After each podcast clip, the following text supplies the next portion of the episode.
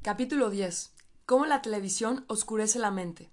Cuando usted está mirando la televisión y cree que está viendo las imágenes, lo que realmente está viendo es el brillo fosforescente de 300.000 diminutos puntitos. Allí no hay ninguna imagen. Esos puntitos parecen permanentemente encendidos, pero en realidad no lo están. Todos los puntitos se apagan 30 veces por segundo. Nota del traductor. En Europa, Latinoamérica y otros países con corriente alterna de 50 ciclos, este ritmo es de 25 por segundo. El autor habla de 30 porque en Estados Unidos la corriente es de 60 ciclos por segundo. Se cierra.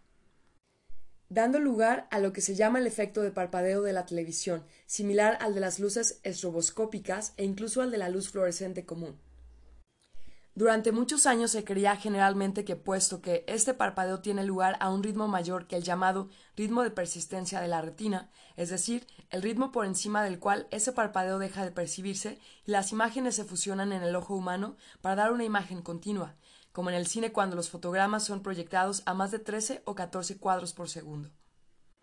Conscientemente no notamos ese parpadeo y presumiblemente no nos afecta. Sin embargo, recientes descubrimientos acerca de los efectos biológicos de los estímulos muy débiles hechos por W. Ross, A.D. y otros, así como la creciente incidencia de la epilepsia televisiva entre las personas particularmente sensibles a los destellos parpadeantes, han mostrado que, observemos o no conscientemente ese parpadeo, nuestros cuerpos reaccionan a él. Un segundo factor es que aun cuando los puntos están encendidos, no todos ellos lo están al mismo tiempo. Qué puntos están encendidos y qué puntos no lo están determina la imagen que se observa en la pantalla. En cierto sentido, la pantalla de, televisión es como las fotografías de un periódico o las imágenes en una película, que también están compuestas por puntos, excepto que los puntos de la televisión se encienden de uno en uno de acuerdo con un sistema de barrido que comienza detrás de la pantalla la cruza siempre por arriba hacia la izquierda. Ese barrido enciende algunos puntos y apaga otros, según la imagen que deba emitirse. Cuando llega al final, ese barrido baja un poco para recorrer una segunda línea, comenzando otra vez desde la derecha y cruzando la pantalla horizontalmente hacia la izquierda, y así sucesivamente hasta cubrir con recorridos horizontales toda la superficie de la pantalla. Lo que usted percibe como una imagen es en realidad una figura que nunca existe en un momento determinado, sino que más bien va siendo construida en el tiempo. Su percepción de ella como una imagen total depende de la capacidad de su cerebro para reunir en un todo el conjunto de los puntos iluminados, recoger la imagen que ha formado secuencialmente en su retina y formar con todo eso una figura. Sin embargo, la figura misma nunca ha existido, a diferencia de la vida corriente, en la cual cualquier cosa que vea verdaderamente existe fuera de usted antes de que penetre en sus ojos, una imagen de televisión cobra existencia solamente cuando usted la ha recompuesto como si fuera un rompecabezas. Cuando está mirando la televisión, no ve cómo sucede todo este fantástico trabajo de montaje, pues está teniendo lugar a un ritmo más rápido que el trayecto nervioso entre su retina y la porción de su cerebro que ve es más rápido que su tiempo de procesamiento. Usted solamente puede ver las cosas que suceden dentro de un cierto rango de velocidades. Esto es así porque cuatro millones de años de evolución humana hicieron que nuestros ojos se desarrollaran como para procesar solamente aquella información que nos era concretamente útil. Hasta esta generación no había necesidad de ver nada que se moviera a velocidades electrónicas. Todo lo que los humanos podemos hacer lo hacemos sobre cosas que se mueven lo bastante lentamente como para que las veamos.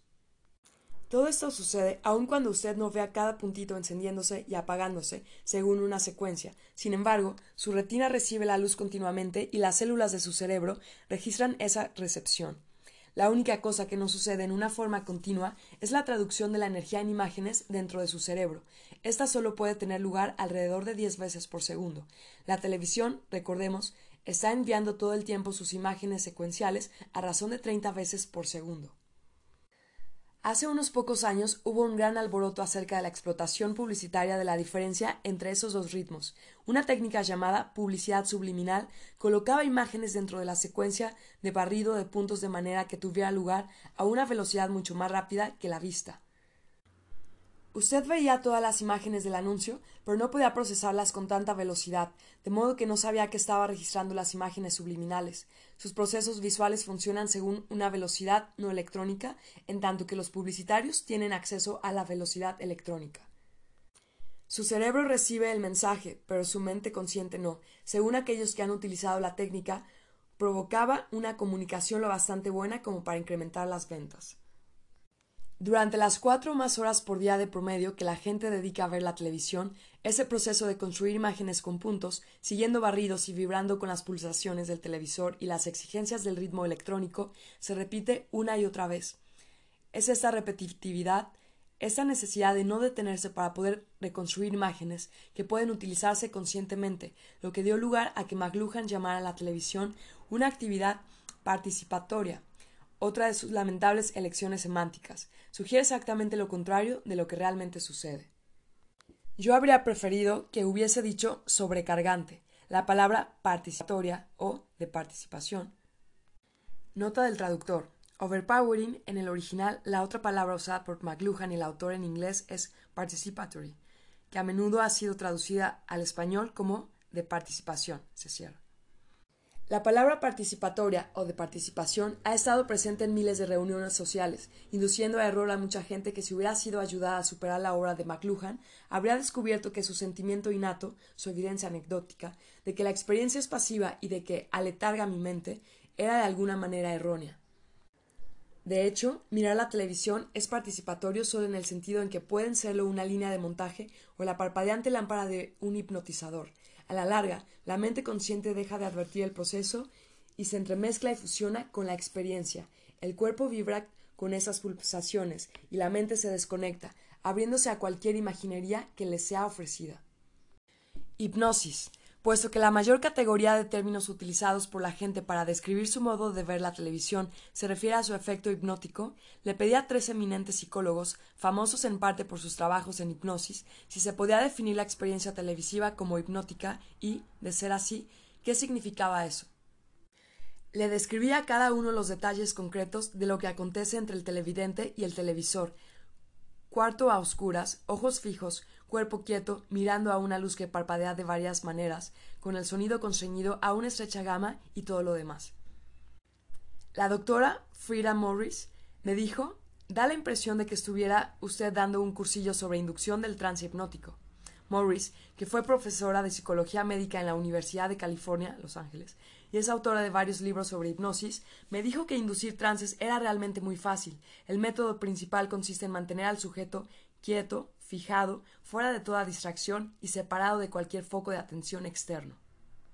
Dijo, para entonces, crear un nuevo foco, captar su atención y lograr que el sujeto empiece a seguir su mente, la de usted. Hay una gran variedad de grados de trance, sin embargo, es común a todos que el sujeto deje de atender al entorno y concentre su atención en una cosa en particular, como un pájaro que mira a una serpiente. ¿Quiere usted decir?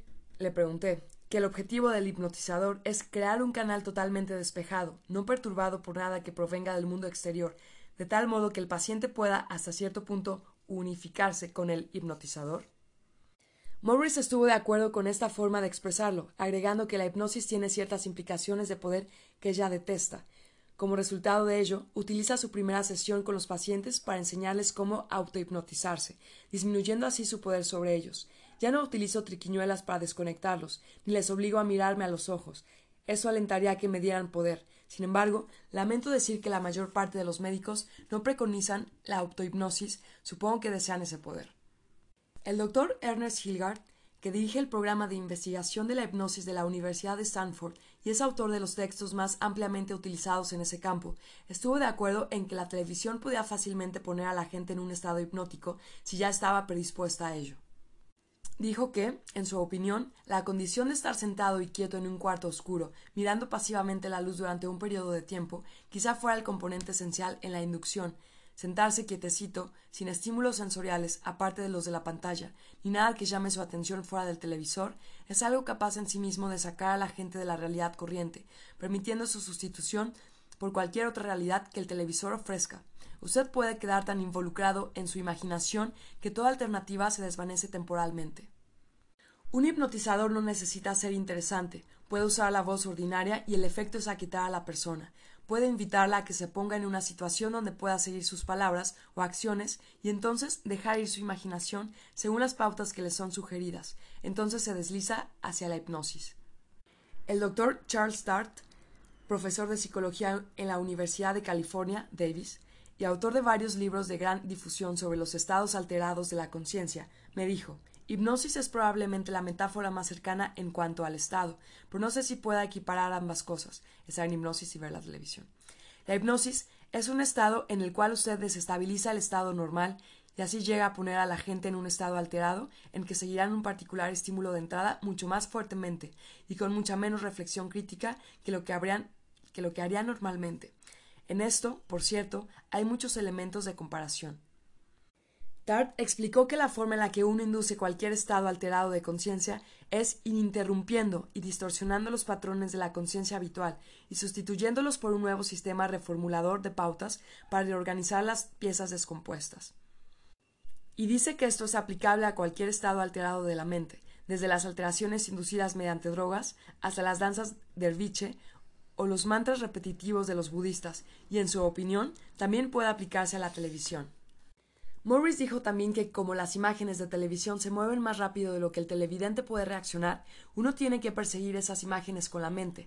Esto impide romper el contacto y por ende aborta cualquier vía para evaluar la información a medida que ingresa. Detiene toda actitud crítica. También me contó que había una técnica de inducción llamada confusión, que fue desarrollada por un pionero de la hipnosis, el doctor Milton Erickson. Usted le da a una persona tantos elementos para manejar que no le deja la menor oportunidad de hacer nada por sí mismo. Es algo rápido, continuado, que exige que esa persona se ocupe de una cosa después de la otra, cambiando constantemente de un foco de atención a otro. El hipnotizador puede llamar la atención del paciente sobre algo en particular. A la larga se alcanza algo así como un estado de sobrecarga. El paciente muestra signos de estar a un punto de desmoronarse y es entonces cuando el hipnotizador interviene con alguna clara posibilidad de alivio, alguna instrucción muy simple, y el paciente queda inmediatamente en trance. Cuanto más hablaba con esta gente, más me daba cuenta de cuán obvio era todo el proceso. Todo publicitario, por ejemplo, sabe que antes de que usted pueda convencer a alguien de algo, primero debe fracturar y dispersar el contenido mental preexistente, y entonces reestructurarlo según nuevas pautas que le serán útiles. Puede lograr eso utilizando unas pocas técnicas muy simples, como imágenes en movimiento rápido o saltos entre diferentes focos de atención, así como manejando estados de ánimo contradictorios. Morris describió una fórmula aprendida en la escuela de medicina mediante la cual el hipnotizado acumula atención, compromiso, emoción y expectativa, que son al final liberados cuando llegan las instrucciones del hipnotizador. Le conté entonces una fórmula que había aprendido en la Wharton School of Business y que se reducía a la fácilmente memorizable regla AIDV, atención, interés, deseo, venta.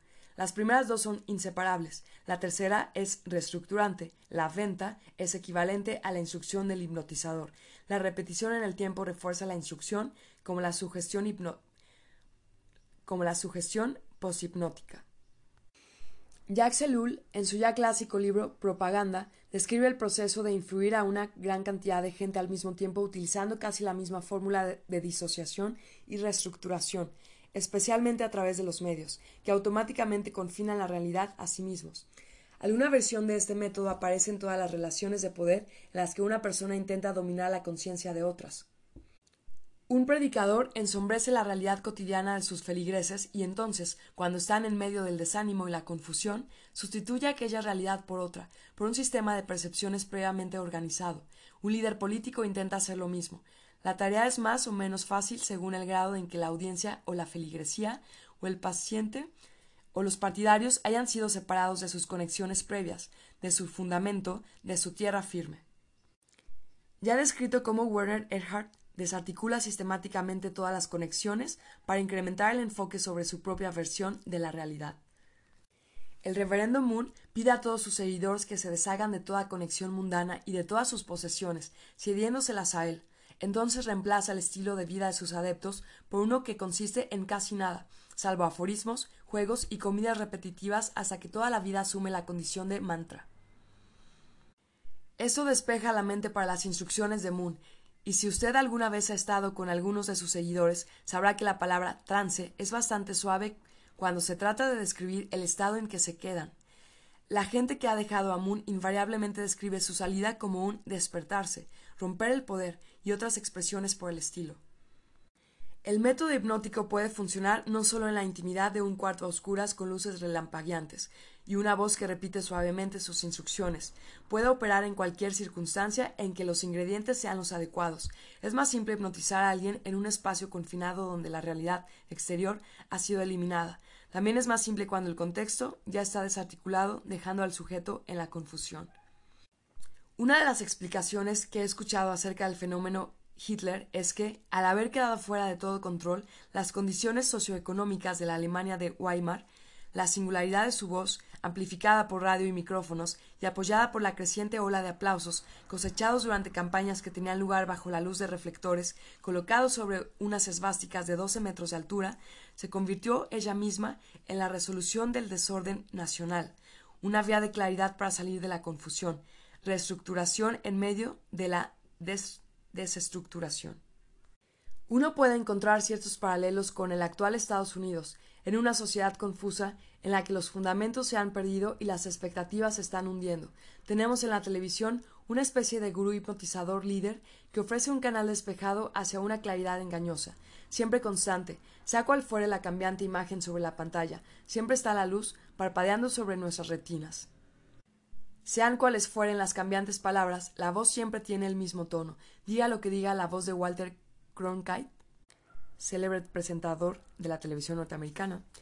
Permanece constante, infunde seguridad, nos reconforta. Sea cual fuere la acción, la gestalt continúa, programa tras programa, un programa que se confunde con el que le sigue, imágenes, el ancho mundo como una distante sombra. No es necesario hacer nada más que seguir las imágenes, escuchar las voces, mirar el ciclo de realidades construyéndose y luego derrumbándose para ser reemplazadas programa tras programa. En cuanto a mi esperanza de encontrar alguna forma de probar a través de mis entrevistas que la televisión es hipnótica, lo cierto es que no pude. Prácticamente la única manera en que uno puede decir si alguien está hipnotizado, dijo Morris, es ver si hace alguna de las cosas que hacen los hipnotizados. Si están perdidos dentro de la imaginería del hipnotizador, entonces decimos que han sido hipnotizados, pero no hay mediaciones fisiológicas para eso. Salí de esas entrevistas dándome cuenta de que la hipnosis no es nada tan especial. Sucede en muchas de las experiencias de la vida, desde las canciones de cuna hasta las filmaciones teatrales para la televisión. El hipnotismo funciona siempre y cuando las circunstancias den lugar a ese singular y despejado canal de comunicación. En la medida en que existe con la televisión, se trata de un canal unidireccional, el televisor hablando en la mente del televidente. La televisión, un rodeo para evitar la conciencia. Yo no creo estar hipnotizado cuando estoy viendo la televisión. Prefiero otra frase usada con bastante frecuencia. Cuando enciendo la televisión, después de un rato, tengo la sensación de que las imágenes están siendo vertidas en mí y que no hay nada que yo sea capaz de hacer al respecto. Esta cualidad líquida de la televisión proviene del hecho de que la televisión reúne las imágenes según su propio ritmo visual. Una imagen está siempre evolucionando hacia la siguiente, sucediéndose en una corriente de luz y alcanzando el interior del cerebro a su propia velocidad electrónica. El espectador no tiene manera de disminuir la velocidad de ese flujo, excepto apagando el televisor, pero si usted decide mirar la televisión, entonces no hay otra alternativa que aceptar la corriente de imágenes electrónicas tal como vienen. El primer efecto de esto es provocar una actitud mental pasiva, ya que no hay modo de detener las imágenes, uno simplemente se entrega a ellas. Más que esto, uno tiene que despejar todos los canales de recepción para permitir que entre más, más limpiamente. Pensar solamente sirve de estorbo. Hay una segunda dificultad.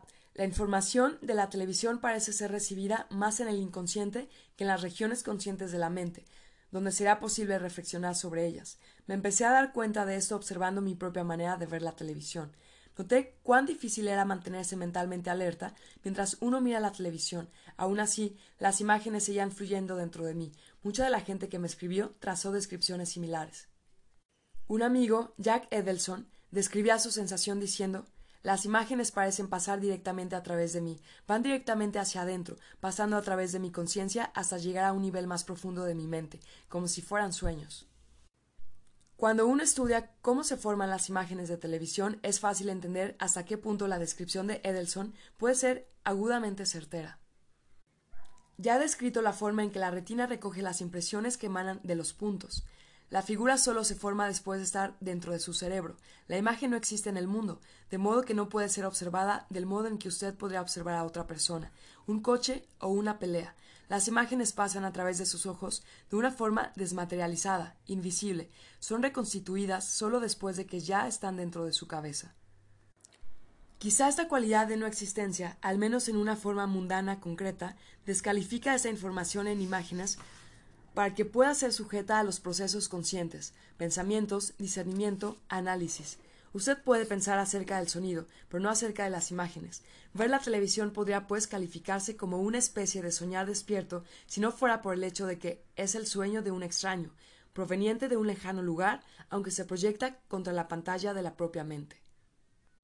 La fijeza que se exige a los ojos cuando se está mirando la pequeña pantalla de televisión es seguramente una importante contribución a este sentimiento de ser sobrecargado por las imágenes mientras éstas ingresan alegremente en nuestras mentes inconscientes. Hay centenares de estudios que demuestran que el movimiento del ojo y el pensamiento están directamente conectados. El acto de buscar información con los ojos requiere y a la vez es causa de que el buscador, observador, esté alerta, activo y no acepte pasivamente lo que venga, hay estudios que demuestran que cuando los ojos no están moviendo, no se están moviendo, sino más bien observando fijamente como los de un zombie, el pensamiento disminuye. Las imágenes de televisión no son buscadas, simplemente llegan por un canal directo, muy a su aire, desde el cátodo al cerebro.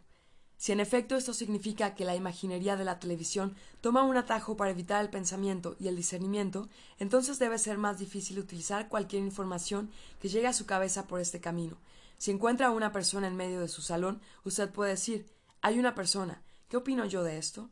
Si, en cambio, la persona no es percibida hasta que es construida dentro de su mente inconsciente, usted tendrá que recuperar la imagen, por así decir, para poder pensar en ella. El proceso es similar al esfuerzo que hacemos después de despertarnos para no olvidar las imágenes que, que hemos soñado.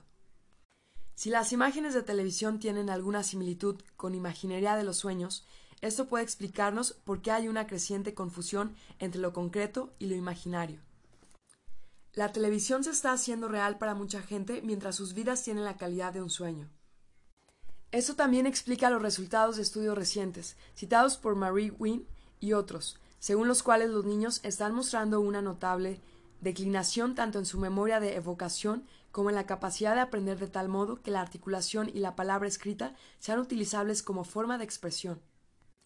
Quizá hayamos entrado en una era en que la información sirve para alimentar directamente el subconsciente de las masas. De ser así, entonces la televisión ya es en todos sus detalles la máquina hipnopédica de Huxley y la máquina de influir de Tausk. ¿Ha llevado usted alguna vez un diario de su vida? Yo lo he hecho en varias épocas de la mía. A veces anotaba en él mis sueños, otras veces experiencias de mis horas de vigilia. Este proceso me ha parecido siempre muy ilustrativo. El acto de anotar un sueño o los hechos o sentimientos del día significa transferir información interna de la mente inconsciente, donde está almacenada, hacia la mente consciente, donde uno puede pensar acerca de esa información. De este modo se pueden ver pautas y patrones generales, se desarrolla la comprensión y quizás se estimula el cambio personal. Ya sea que usted haya o no llevado un diario, estoy seguro de que advierte la diferencia entre un sueño que es capaz de describir en palabras y otro imposible de relatar, en el primer caso, cuanto más habla, más claramente toma conciencia del sueño.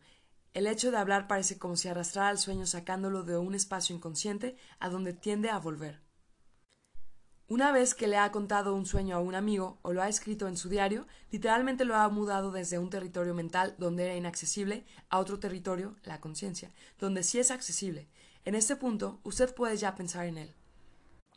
Lo mismo puede decirse cuando uno pasa revista a las actividades del día. Al final de la jornada solemos sentir que el día ha sido una masa confusa de actividades. Sin embargo, si uno lo evoca ordenadamente, ya sea para explicárselo a un amigo o para escribirlo, el día pasa a tener cierto aspecto estructurado que de otra manera se le habría escapado. Los acontecimientos se vuelven concretos, integrados con su mente consciente, disponibles. Culturas enteras están apoyadas en este proceso de transferir información desde el inconsciente a la conciencia. Los más ampliamente estudiados son los Seno, un pueblo de Malasia cuyos miembros comienzan cada día describiéndose el uno al otro los detalles de sus sueños. Algunos nativos de Bali llevan a cabo este proceso de transferencia a través del, del, teatro de sombras, en el cual la conducta de la gente es representada de tal modo que puede ser observada conscientemente y discutida. Otras culturas conversan muchísimo, describiendo los mínimos detalles de las experiencias de la vida íntima, y a veces pasan así todo el día. Describir los detalles ayuda a uno a verlos y comprenderlos. En Estados Unidos, donde la gente tiene poca costumbre de conversar sobre temas íntimos, el papel realimentador ha sido depositado en los terapeutas, en particular aquellos que trabajan con grupos. La terapia está en el hablar y en las respuestas de los miembros del grupo, que traen lo no dicho a la conciencia. En cierto sentido, leer un libro también tiene un papel realimentador porque la lectura es una especie de proceso interactivo, similar a la conversación o al escribir un diario íntimo. A diferencia de las imágenes, las palabras que usted lee no se vierten dentro de usted, es el lector y no el libro quien establece el ritmo. Toda la gente lee a diferentes velocidades. Además, cuando usted está leyendo, tiene la posibilidad de volver atrás para releer, de detenerse para pensar o de subrayar algo. Todos estos actos promueven la captación consciente del material que se está leyendo. Puede realmente crear la información que desea colocar en su mente consciente. Todos hemos tenido la experiencia de leer un párrafo y darnos cuenta de que no hemos podido absorber nada de lo que dice. Esto exige volver sobre ese párrafo por segunda vez, dedicándole deliberadamente un esfuerzo consciente. Es solo con un esfuerzo consciente y participación directa a la velocidad propia de cada uno cuando las palabras llegan a tener algún significado para el lector. Las imágenes no exigen nada de esto, solamente es necesario que sus ojos estén abiertos, las imágenes entran en usted y son registradas en la memoria, tanto si piensa en ellas como si no. Lo inundan como un líquido en un recipiente. Usted es el recipiente, la televisión, la fuente de la inundación. Al fin y al cabo, el televidente es poco más que un medio de recepción y la televisión, por sí misma, no es tanto un medio de comunicación o de educación como quisiéramos creer, sino un instrumento para implantar imágenes en las zonas inconscientes de la mente.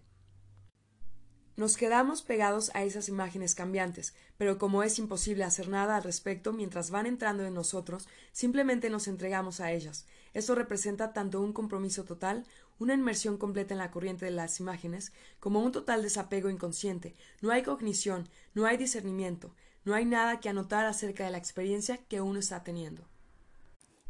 Mi hipótesis es que estos efectos no son evitables, Dada la naturaleza ininterrumpida de la imaginería televisiva, el proceso de construcción con puntos dentro de la cabeza y ciertas ultrajantes triquiñuelas técnicas inventadas por los publicitarios y que serán analizadas más adelante. Sin embargo, manteniéndome en mi intención de buscar pruebas a través de mis propias observaciones, decidí de todos modos buscar evidencias científicas. Hablé con los tres investigadores en el tema de los sueños más conocidos del país. Quería saber cómo podrían compararse las imágenes de televisión con los sueños, o si la imaginería televisiva en sí misma podía o no calificarse de una especie de sueño. Ninguno de ellos había pensado siquiera en investigar esto, y cada uno de ellos me aseguró que nadie más lo había hecho, a pesar de que seguramente le sonaba como una hipótesis interesante. Les sugerí que podrían hacer algo al respecto. Fue entonces cuando me llegó un, un sorprendente estudio desde Australia. La televisión es como las técnicas para aprender durmiendo. En el capítulo 8 me referí a un fascinante estudio sobre la televisión realizado en 1975 por un equipo de investigadores encabezados por los psicólogos Marilyn y Fred Emery del Centro para la Educación Continua de la Universidad Nacional de Australia, Canberra. Ese estudio causó verdadera sensación en Australia, pero pasó casi inadvertido en Norteamérica. El informe Emery reconoce con cierto grado de indignación que sus descubrimientos no han podido fundarse en una cantidad de pruebas muy grande. Los autores destacan que es poco menos que escandaloso el hecho de que haya habido tan poca investigación sobre la neurofisiología del acto de ver la televisión.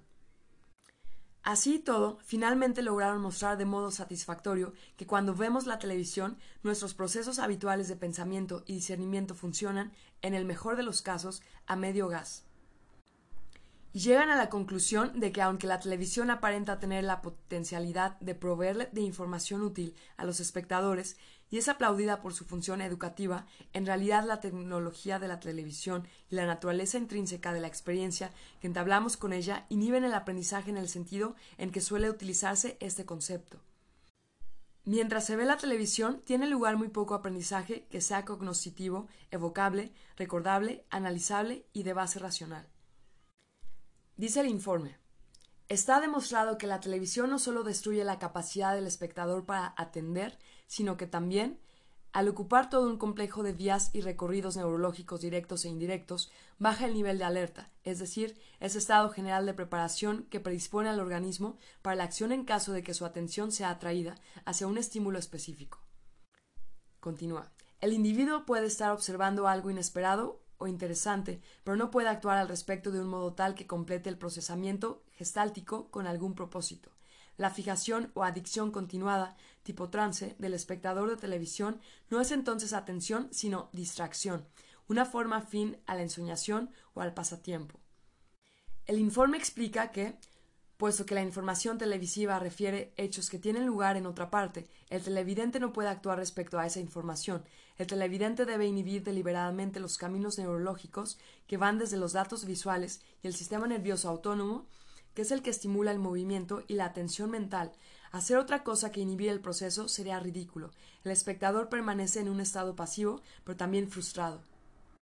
Los autores incluyeron un tratado técnico de 40 páginas donde se resume la investigación más relevante sobre el cerebro para rastrear los efectos sobre la mente de un estímulo visual simple, constante, repetitivo y ambiguo efectos que suelen ser más notables en el lado izquierdo del cerebro, es decir, el área donde se organizan el lenguaje, la capacidad de comunicación y el pensamiento cognitivo, en otras palabras, la comprensión en sentido amplio.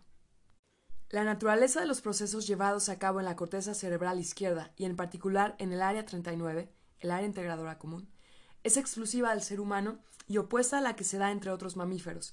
Es el centro de la lógica, de la comunicación y el análisis lógico humano, el lugar donde se produce la integración de la memoria con los componentes sensoriales, la base de las acciones y capacidades conscientes, intencionales y atemporales del hombre. Dicen los Emery que las pruebas muestran que los seres humanos se habitúan a los estímulos luminosos repetitivos, luz parpadeante, dibujos de puntos, movimientos oculares limitados. Si se produce el hábito, entonces el cerebro ha decidido esencialmente que no está pasando nada de interés, al menos nada acerca de lo cual pueda hacerse algo, y prácticamente deja de procesar la información que le llega. En particular, informan los Emery, el área integradora común del cerebro izquierdo entra en una especie de pauta de baja actividad. Ver la televisión está al mismo nivel de conciencia que el sonambulismo, aseguran. La mitad derecha del cerebro, que se ocupa de procesos cognitivos más subjetivos, imágenes oníricas, fantasía, intuición, continúa recibiendo las imágenes de televisión, pero como el puente entre los llamados cerebro izquierdo y cerebro derecho ha sido bloqueado, todos los procesos cruzados que hacen consciente los datos inconscientes y traen esa información hacia la posible utilización quedan eliminados. La información ingresa, pero no puede ser fácilmente evocada, recuperada o pensada. Si los Emery están en lo cierto, sus hallazgos apoyarían la idea de que la información televisiva entra en un bloque y sin ser filtrada, directamente en los bancos de memoria, pero no están disponibles para el análisis consciente, la comprensión o el aprendizaje. Es como esas técnicas para aprender idiomas mientras uno duerme. Todo esto ayuda a explicar recientes descubrimientos, según los cuales los niños, después de ver televisión, tienen dificultad en recordar lo que acaban de ver, si es que han adquirido algún conocimiento ese es el tipo que pasa de largo a través de las regiones conscientes donde podría quedar disponible para su evocación y utilización. La televisión como forma de enseñanza durante el sueño también ayuda a explicar mis propias observaciones, extraídas del trabajo político, de que cuanto más confinados a la televisión estén los temas de interés públicos, menos conocimiento parece tener el público acerca de ellos. El votante no puede procesar la información que aparentemente está recibiendo. Cuando Carter y Ford hicieron su acuerdo tácito para evitar todo contenido y concentrarse en el estilo, estaban dando en el clavo. El informe Emery cita extensamente un estudio de medición de la actividad ondulatoria cerebral durante el acto de ver la televisión. Ese estudio estableció que durante ese tiempo, no importa cuál sea el programa, la actividad cerebral humana entra en una disposición característica. Es esta una respuesta al medio más bien que a su contenido. Una vez que el televisor está encendido, las ondas cerebrales se hacen más lentas hasta que cobran preponderancia las llamadas ondas alfa y ondas delta, y esta disposición se va haciendo habitual. Cuanto más tiempo está encendido el televisor, más lenta es la actividad electroondulatoria del cerebro. Los Emery explican que la actividad cerebroondulatoria, lenta y sincrónica, está por lo común asociada con la falta de movimiento ocular la fijación la falta de definición, la pereza, la inactividad y una actitud corporal inerte. Y citan a A. R. Luria, quien escribe lo siguiente en Psicofisiología de los lóbulos frontales. Dice, Ningún pensamiento organizado es posible en estos estadios físicos, y las asociaciones selectivas son reemplazadas por asociaciones no colectivas, desprovistas de su carácter intencional. El alfa es el estado mental más comúnmente asociado con la meditación, pero antes de que a nadie se le ocurra que la meditación es lo mismo que la televisión, importa hacer una distinción crítica. En la primera usted produce su propio material, mientras que en la última les llega de afuera, no es generada internamente. La doctora Frida Morris, psicóloga hipnotizadora citada anteriormente, me contó que la gente que es muy buena meditando se cuenta entre la más difícil de hipnotizar. Comienzan a ponerse en trance hipnótico, pero en cierto momento empiezan a producir su propio material y ya no pueden ser influidos por instrucciones externas, a menos que ellos lo decidan así. Están ocupados en lo suyo. También me contó que dudaba de que los buenos meditadores vieran mucha televisión y agregó que la meditación podía ser una excelente capacidad a desarrollar en la gente que ya está afectada por la adicción televisiva. En efecto, según Morris, la adicción televisiva quizás sea en sí misma sintomática de una incapacidad para producir una imaginería mental propia.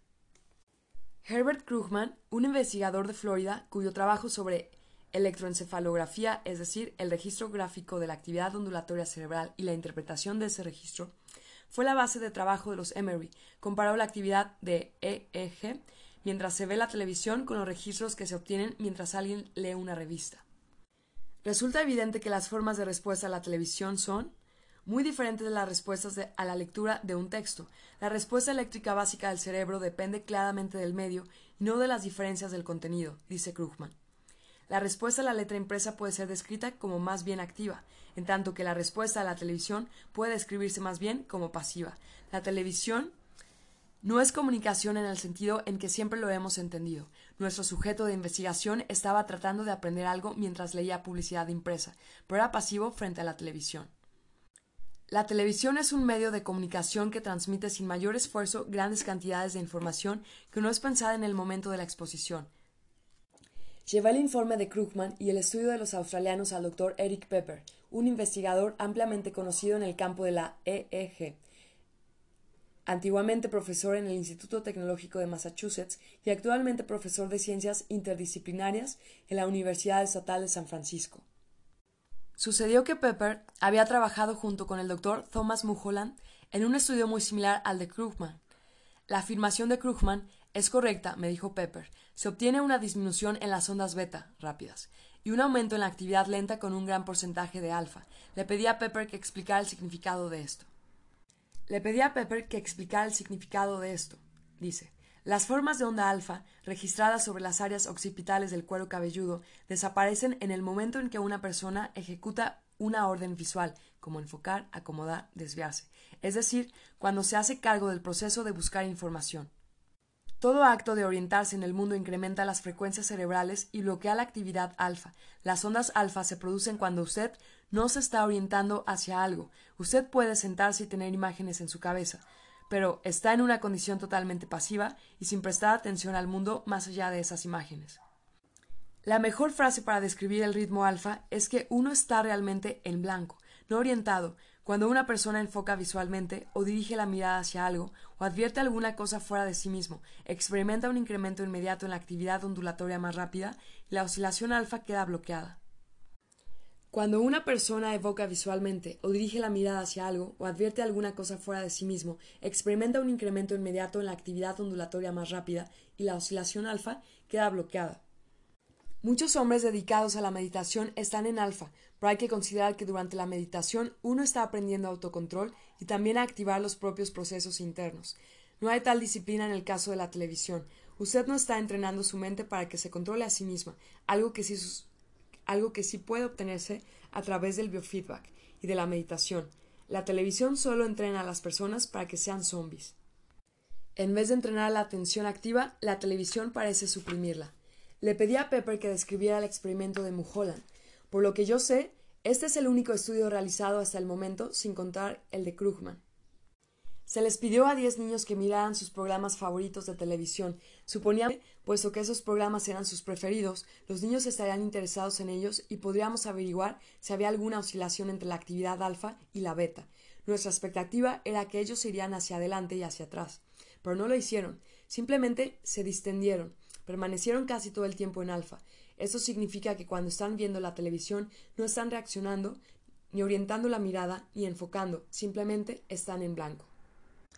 Le hablé a Pepper de un estudio que mostraba que los niños que están viendo la televisión eran mucho más lentos para reaccionar frente a una emergencia que los niños que estaban haciendo cualquier otra cosa.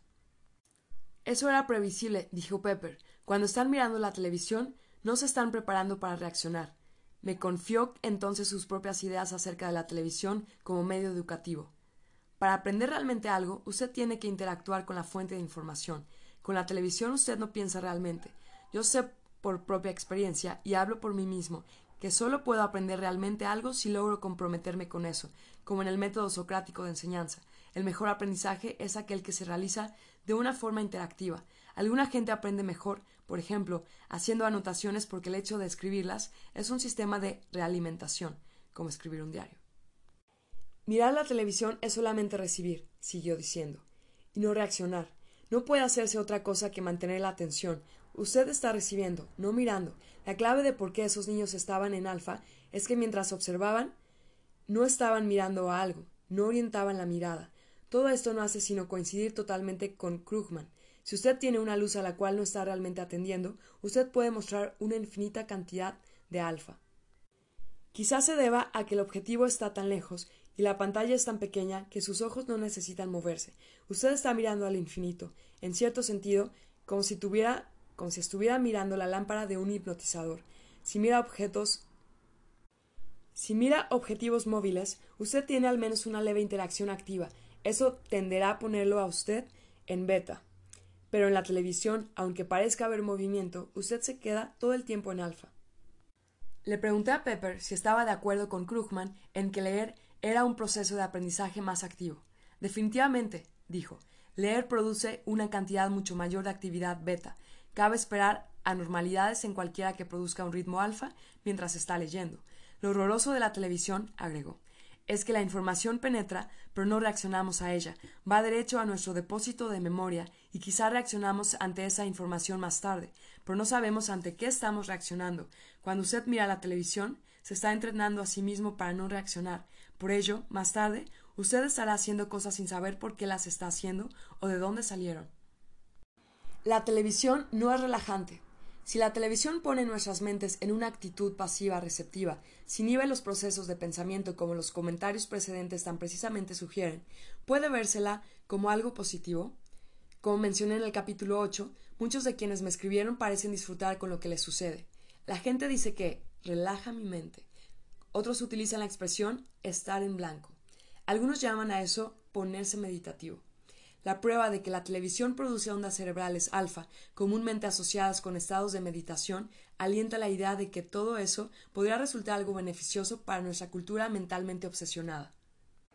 En muchos sentidos, somos un pueblo aislado dentro de sus cabezas. La naturaleza está ausente, nuestros sentidos condenados a la inanición. El hombre de negocios vive en un mundo mental de oficinas, un trabajo entre papeles y procesos mentales dirigidos y enfocados hacia adelante. El habitante de los barrios residenciales vive según pautas de movimiento mental y físico predefinidas, autopistas, comidas automatizadas, rutinas repetitivas. El niño acude a la escuela, clavado a su silla, concentrado en su trabajo mental, intentando canalizar los pensamientos de una forma que lo ayudarían más adelante en este mundo. Como el entorno ha sido reconstruido según patrones lineales monolíticos y como nuestros días han sido reconstruidos para funcionar dentro de esos patrones, nuestras mentes han tenido que adaptarse. Metemos aún más nuestras mentes en el trabajo obsesivo, enfilamos nuestros pensamientos, marchando con precisión militar, objetivizados, analíticos, aislados de nuestros sentimientos y de cualquier actitud mental alternativa. Necesitamos hacerlo. La mente creativa que discurre libremente no puede serle de ayuda ni al niño al ir a la escuela, ni al adulto al pagar el alquiler. Hemos encumbrado la vida de la mente, pero ¿es esta la mente que deseábamos? Cuando hablamos hoy en día de relajar nuestras mentes, no es porque las hayamos hecho trabajar ni mucho menos según toda su capacidad. si nuestras mentes están sometidas a un alto grado de exigencia, lo están por el confinamiento dentro de una pauta de pensamiento.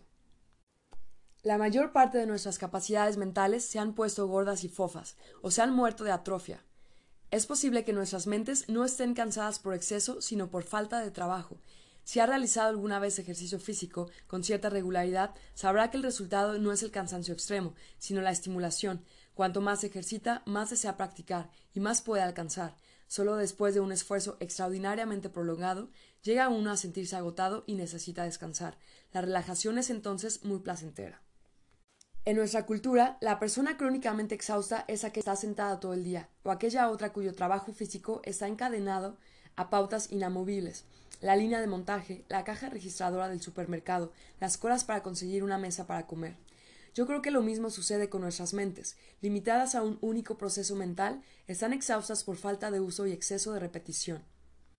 Después de un día de trabajo de oficina, tan distante de muchos campos de experiencia, tan compulsivo y obsesivo, deseamos de todo corazón huir mentalmente. Dicen los psiquiatras que una cantidad creciente de gente se queja hoy en día de que no puede detener su mente.